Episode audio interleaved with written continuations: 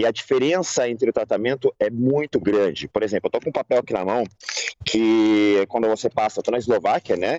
E quando você passa a fronteira com a Ucrânia para a Eslováquia, é, você tem praticamente tudo adquirido. O asilo você já tem. Em contrapartida, é, numa situação entre os sírios africanos, é, afegãos, que é nós como planeta de todos atuamos na Grécia, é, são esperas enormes para uma entrevista de asilo para que a situação seja analisada. Viva! Está com o Expresso da Manhã. Eu sou o Paulo Baldaia. Mais de 3 milhões de ucranianos deixaram o país e, à medida que a guerra avança no terreno, esse número não para de aumentar. A Portugal chegaram bem para cima de 10 mil, numa operação que trouxe mais refugiados ao nosso país num mês que nos últimos sete anos.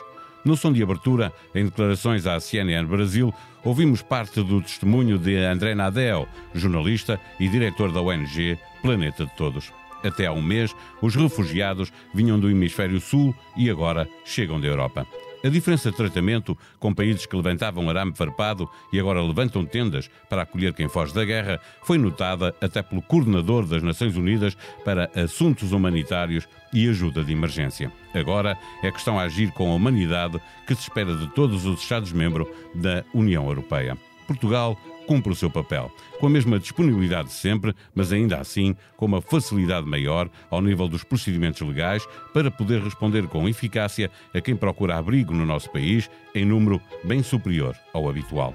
Para perceber como estamos a receber quem foge da guerra na Ucrânia, a maioria mulheres e crianças, conversamos com a alta comissária para as migrações, Sónia Pereira.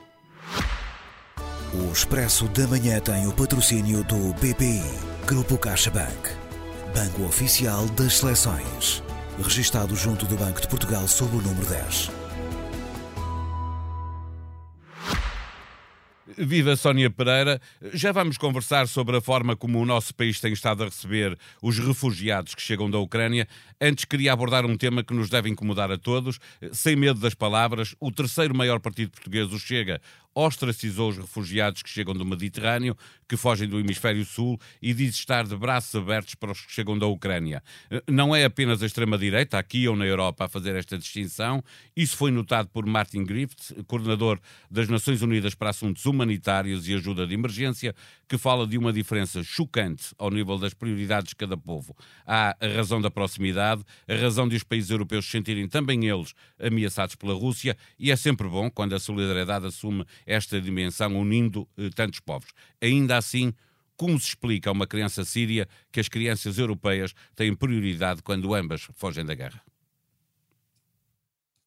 Um, obrigada por esta oportunidade de, de, estar aqui hoje a partilhar um, a nossa perspectiva e também o trabalho que temos desenvolvido no âmbito uh, da proteção de vários refugiados, aquilo que é a missão do Alto Comissariado para as Migrações no âmbito do acolhimento e integração um, de pessoas ao abrigo da proteção internacional, uh, bem como de outros migrantes que também acompanhamos, é exatamente igual uh, para todos, uh, independentemente da sua origem. Obviamente, estamos. Um, a nossa atuação rege-se por aquilo que, que, é a opção política e também pela, pelas opções políticas que são adotadas em cada, em cada momento e relativamente a cada movimento. No âmbito do meu mandato, tivemos um, um papel muito importante uh, no acolhimento, por exemplo, dos menores não acompanhados da Grécia, que Portugal, desde o início, se comprometeu a acolher e temos trabalhado de forma muito articulada e estreita com o Instituto da Segurança Social nesse processo que decorre até hoje. Uh, novamente, com uh, o acolhimento de afegãos conseguimos melhorar alguns dos processos que implementamos no âmbito da proteção internacional, na promoção do acolhimento e da integração, e nesse momento, efetivamente, vimos uma uh, enorme um, onda de solidariedade também na sociedade portuguesa e contributos para o esforço de acolhimento e integração. É uma área em que continuamos a trabalhar também até hoje, a acompanhar também estes refugiados afegãos que chegaram ao nosso país no âmbito do mecanismo de proteção internacional e de solidariedade, e agora, mais recentemente, então, com o, o número massivo e muito rápido dos refugiados da Ucrânia que efetivamente tiveram acesso uh, não só o mecanismo de proteção ativado pela Comissão Europeia, o, o mecanismo da proteção temporária, que de facto lhes dá condições mais benéficas Uh, no âmbito da, da, chegada a Portugal, e é nesse quadro uh, que o Alto Comissariado para as Migrações, enquanto Instituto Público, necessariamente trabalha, um, assim como, como também do ponto de vista da, da onda de solidariedade, se aquilo que nós vimos com os afegãos uh, já foi significativo, efetivamente agora com a Ucrânia uh, alargou-se alargou ainda, ainda mais e há, há uma experiência de facto mais impressionante de acolhimento, a que também me parece que não é alheio o facto de já existir em Portugal uma comunidade ucraniana que também se está a mobilizar. Já lá vamos, isso é importante, obviamente. Eh, deixa-me só perguntar-lhe, mas reconhece que não é assim em toda a Europa, que há uma distinção, que há países que receberam mal uh, uh, refugiados que vinham de outras zonas do, do mundo e que recebem bem, porventura por serem vizinhos? Uh, há países que neste momento estão sob forte pressão migratória e que, na verdade, estão a levantar as mesmas questões que países com forte pressão migratória no passado também levantaram. Neste caso, temos os países fronteiros uh, da Ucrânia, que estão, estão a receber todos os fluxos de saída, que estão a enfrentar de forma muito equivalente àquilo que Malta, Itália e Grécia também vivem uh, nos fluxos que passam pelo Mediterrâneo. Mediterrâneo. Exatamente. Eu estava a falar de Portugal, nas, nas últimas três semanas recebemos, uh, uh, tanto como nos últimos sete anos, mais de, de 10 mil refugiados, são sobretudo mulheres e crianças. Pergunto-lhe se esta realidade específica obrigou a mudar a forma como, como trabalham e como estamos a acolher estas pessoas. sim, desde logo na proteção às crianças. Eh, estamos a, a, melhorar os procedimentos, também eh, já partindo da experiência que tivemos neste acolhimento da Grécia, em que foi necessário nessa altura pensar um modelo específico para receber um grande número uh, de menores não acompanhados, portanto fizemos já uma trajetória nessa primeira fase e neste momento estão a aprofundar-se de facto esses procedimentos que têm a ver com uma atenção muito especial ao caso das crianças. Isto é transversal a todas as entidades que trabalham neste processo de acolhimento. O Serviço de Estrangeiros e Fronteiras criou um mecanismo específico, por exemplo, para verificar a filiação um, dos menores que são registados na proteção temporária para garantir essa, essa verificação, apesar dos pedidos serem submetidos por uma plataforma que obriga à, deslocação um, aos serviços de atendimento do, do CEF para essa verificação, assim como também está a trabalhar uma task force com um grande compromisso da área um, da segurança social, que tem a, a responsabilidade no âmbito da, da promoção e proteção, uh, para que o, o, os serviços que atuam neste acompanhamento e acolhimento tenham uh, os procedimentos para a proteção das crianças bem identificados e possam agir uh, rapidamente neste, neste âmbito. Tratando-se ainda... de, de, crianças, deixa-me perguntar se a questão das escolas tem sido resolvida rapidamente, porque é, é essencial para, para até as crianças sentirem que estão mais confortáveis, que estão num, num ambiente mais de normalidade. Tem sido resolvido rapidamente?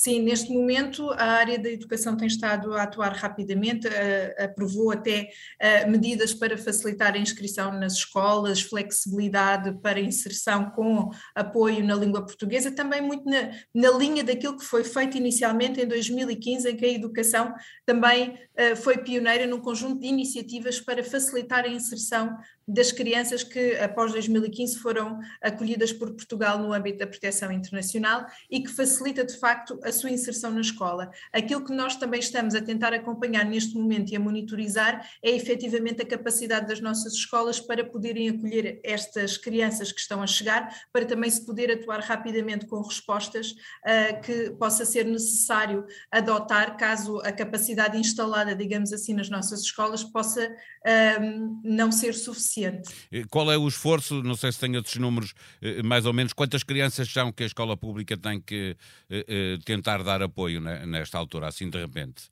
Eh, para em três semanas. Nós sabemos que são pelo menos alguns milhares, porque já temos mais de 10 mil pedidos de, de proteção temporária, uma grande percentagem de crianças, nem todas estão em idade escolar, portanto existe uma claro. percentagem que terá que ser abrangida pelo, pelo ensino pré-escolar, mas felizmente também já tivemos algumas manifestações uh, de apoio e solidariedade até no âmbito dessa fase inicial, em que a resposta da pública é mais limitada e portanto temos outras entidades também a mobilizarem-se para fazerem esse enquadramento no âmbito do, do ensino pré-escolar, creches e jardins de infância, e teremos eh, seguramente uh, alguns milhares que, são, que, estarão, que estarão em idade escolar. Eh, o líder da oposição uh, pediu uh, que fosse feita uma distribuição pelo interior do país deste, destas pessoas que nos procuram. Isso é execuível? elas estão, vêm normalmente para Lisboa e Porto? E eu pergunto, aqui ligo uma, uma outra questão, que é de saber se muitas destas pessoas vêm para cá porque têm familiares no nosso país e, portanto, isso não permite depois estar a mandá-las para outros sítios, ficam próximo da sua família, não é?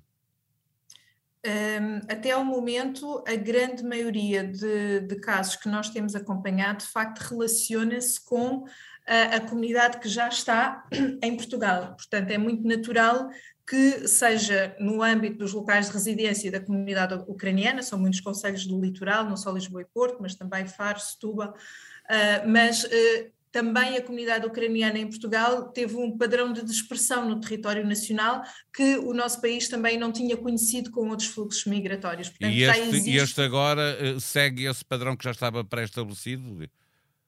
Sim, pelo menos nesta fase do acolhimento inicial, em que as pessoas estão a ser acolhidas pelos seus eh, familiares, esse, esse tipo de enquadramento é o que está a acontecer. E muitos também já estão a canalizar os seus familiares para ofertas de trabalho, porque têm também os seus empregadores, têm pessoas que conhecem na sua localidade e também mais facilmente agilizam a entrada no mercado de trabalho nos mesmos territórios. De qualquer forma, em tudo o que é a experiência do, de trabalho nossa e, e do país em, em, em, geral, através da nossa atuação no acolhimento no âmbito da proteção internacional, existe eh, dispersão de acolhimento por todo o país e as pessoas são sempre colocadas um pouco por todo o território, incluindo nos territórios do interior, e temos muito bons exemplos de acolhimento no interior, um, em função das disponibilidades, não só de alojamento, mas também de ofertas de trabalho, um, e, portanto, esse, essa dispersão no território nacional já faz parte da nossa abordagem no âmbito do acolhimento de pessoas refugiadas. Uma última pergunta, porque está a falar de trabalho, obviamente que estas pessoas, eh, eh, eh, qualquer que seja o tempo que, que vão cá estar, vão querer trabalhar trabalhar, vão querer ter os seus eh, rendimentos. Pergunto se está estabelecido algum eh, procedimento que permita facilitar o reconhecimento de competências de pessoas que cheguem com, com qualificações eh, superiores.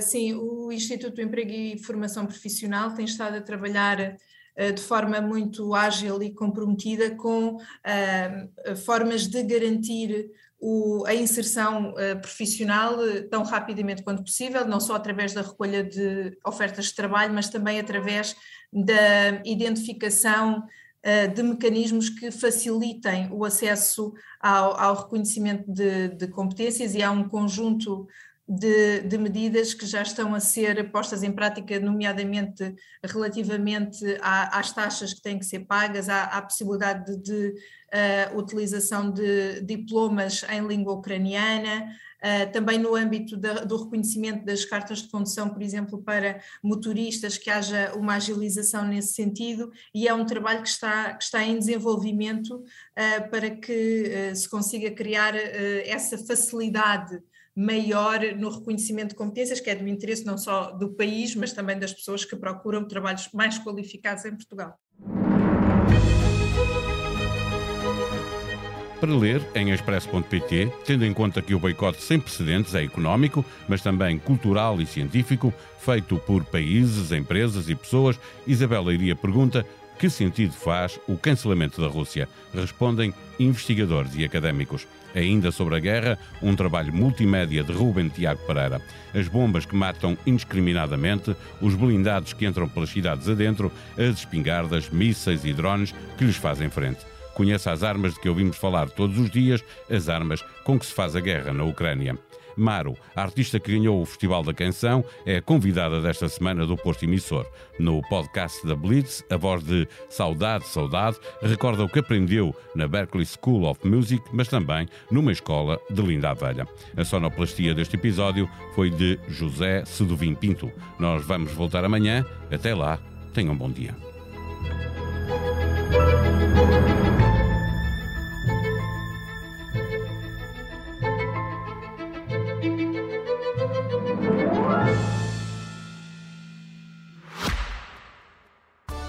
Expresso da Manhã tem o patrocínio do BPI, Grupo CaixaBank, Banco Oficial das Seleções, registado junto do Banco de Portugal sob o número 10.